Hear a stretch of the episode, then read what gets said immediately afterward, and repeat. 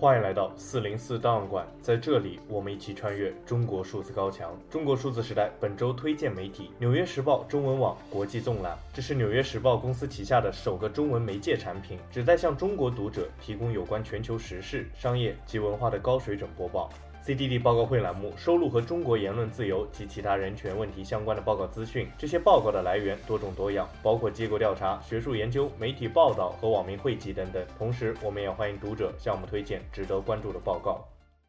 中国无锡地上摆满遗体，等待火化。接了一百零三，全在外面放着呢，一百多具啊！火葬场业者也不敢置信，那过日不得了一天。灵车大排长龙，棺木遗体堆积成山，如此景象已经在中国各地上演好几天。我们刚才听到的是三例新闻对中国疫情的最新报道。我们首先关注中国疫情引发西方媒体关注，专家批评中国防疫政策。本周日，浙江省政府表示，每日新增新冠患者达一百万例，并预计几天内这个数字还将翻倍。虽然中国国家卫健委通报新增病例只有几千例，并且停止播报无症状感染人数，但是综合中国当下大规模抢购退烧药等现象，外界普遍判断中国正在大规模爆发新冠疫情。网络上未经证实来源的政府外泄文件表示，中国可能已经有近二点五亿人感染新冠疫情。英国健康数据公司 Affinity 分析，如果按照香港的模型，中国在二月底以前将有一点六七亿至二点八亿人感染新冠病毒，因此这引发了西方各大媒体的关注。《华尔街日报》发表社论：中国的清零政策不可持续，又被突然取消，这将给中国人民、中国经济，甚至中共本身带来一系列的噩梦。中国疫情的大规模爆发将产生威胁世界其他地区的病毒新变种，因此该报强烈批评中国当局在处理新冠疫情上的政策。英国期刊《经济学人》也给出了他们的预测结果，他们预计中国可能有高达一百五十万人死于新冠，并且批评了中国医疗系统存在缺陷。《经济学人》指出，中国当局花了大量人力物力去执行清零政策，然而却没有增加本应该增加的医疗资源，然后突然的开放导致了医疗系统的崩溃。《纽约时报》则发表文章反思这三年来中国严格的清零政策。作者质问道：为实现新冠清零目标，忍受了这么多焦虑，让生活受到了这么多扰乱之后，中国人还得面对病毒，只不过是旧的恐惧被新的恐惧取代而已。除了口罩和消毒剂，他们现在还得去抢购止痛药和感冒药，为不断增长的新冠病毒感染浪潮做准备。无论出现哪种情况，过去三年的努力和牺牲都是为了什么呢？之所以现在台湾是，呃，受到全球的关注、全球的瞩目，就是因为在先有乌克兰战争，又有紧接着的台海的这个危机，现在不同的全球的媒体，啊，各国的政客、议员都不断的来这里访问，但是呢，也给这里的人可能增加了很多的，我不知道是喜悦还是担忧。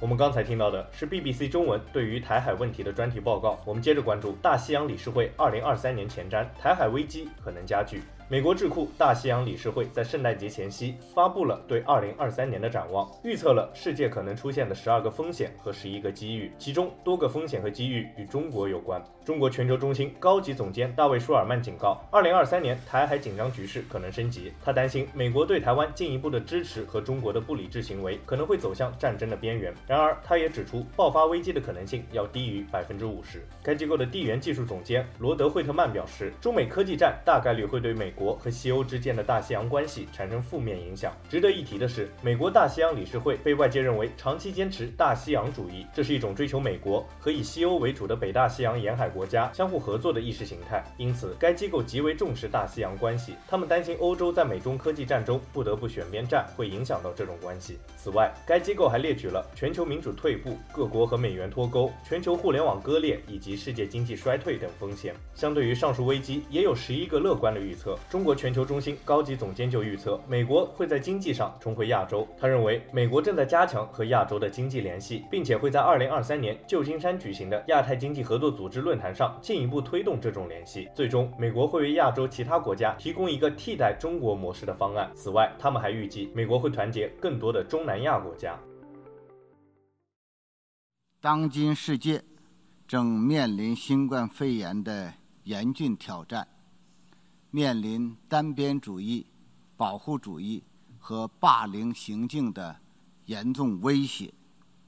世界处在何去何从的十字路口。此时此刻，世界最需要的是团结合作。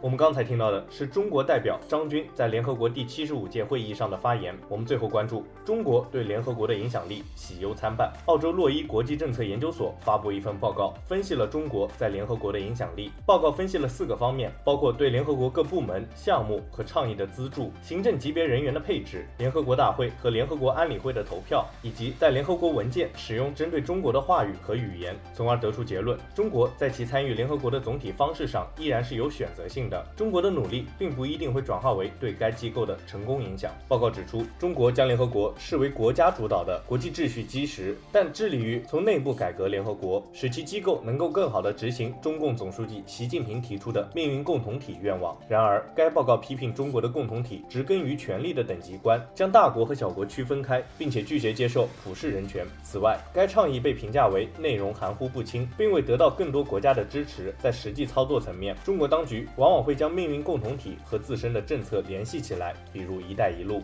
资金方面，联合国的收入主要来自于自愿捐款和分摊会费。到二零一九年，中国已成为联合国经常预算的第二大财政捐助国，占到了捐款的百分之十三点三，仅次于美国的百分之二十四。然而，报告指出，根据 GDP 比例，这一会费依然很低。但是在自愿捐款方面，中国在二零一零年到二零二一年期间，甚至都排不到前十名。此外，中国一直在寻求竞争联合国专门机构的行政领导职位，主要集中在技术职权范围内。二零零六年，中国第一次领导了一个联合国的专门机构，即世界卫生组织。中国还是目前唯一领导联合国粮农组织和国际电信联盟等多个联合国专门机构的国家。然而，中国也有失败的时候，比如二零二零年，世界知识产权组织的中国候选人被新加坡候选人击败。此外，中国目前还没有领导一个涵盖国际和平和安全事务的高规格机构。这些机构先后由法国、美国和英国担任。在联合国大会的表决上，中国和美、英、法等国的投票结果不同，而与俄罗斯相接近，特别是在二零一五年以后。但是报告指出，相比于美、英、法，中俄之间的投票结果依然存在差距，因此并不支持中俄投票联盟的说法。安理会投票中，中国在两千年至两千零六年期间没有否决任何联合国安理会的决议。然而，从二零零七年开始，与俄罗斯一起行使否决权，主要是关于。缅甸、津巴布韦、委内瑞拉、朝鲜以及最常见的叙利亚等国。然而，在其他国家，中国与俄罗斯的立场场并不一致。在俄罗斯入侵乌克兰的投票中，中国投了弃权票。此外，除去安理会五大国之外，其他国家的投票结果往往是非民主国家和中国的投票结果更接近，而与收入水平并没有关系。最后，中国努力在联合国的政策叙述中投射自己的话语，比如命运共同体和合作共赢等。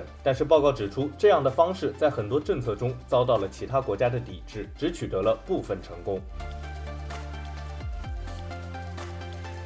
中国数字时代 CDT 致力于记录和传播中文互联网上被审查的信息，以及人们与审查对抗的努力。欢迎大家通过电报、Telegram 平台向我们投稿，为记录和对抗中国网络审查做出你的贡献。投稿地址请见文字简介。阅读更多内容，请访问我们的网站 cdt.media。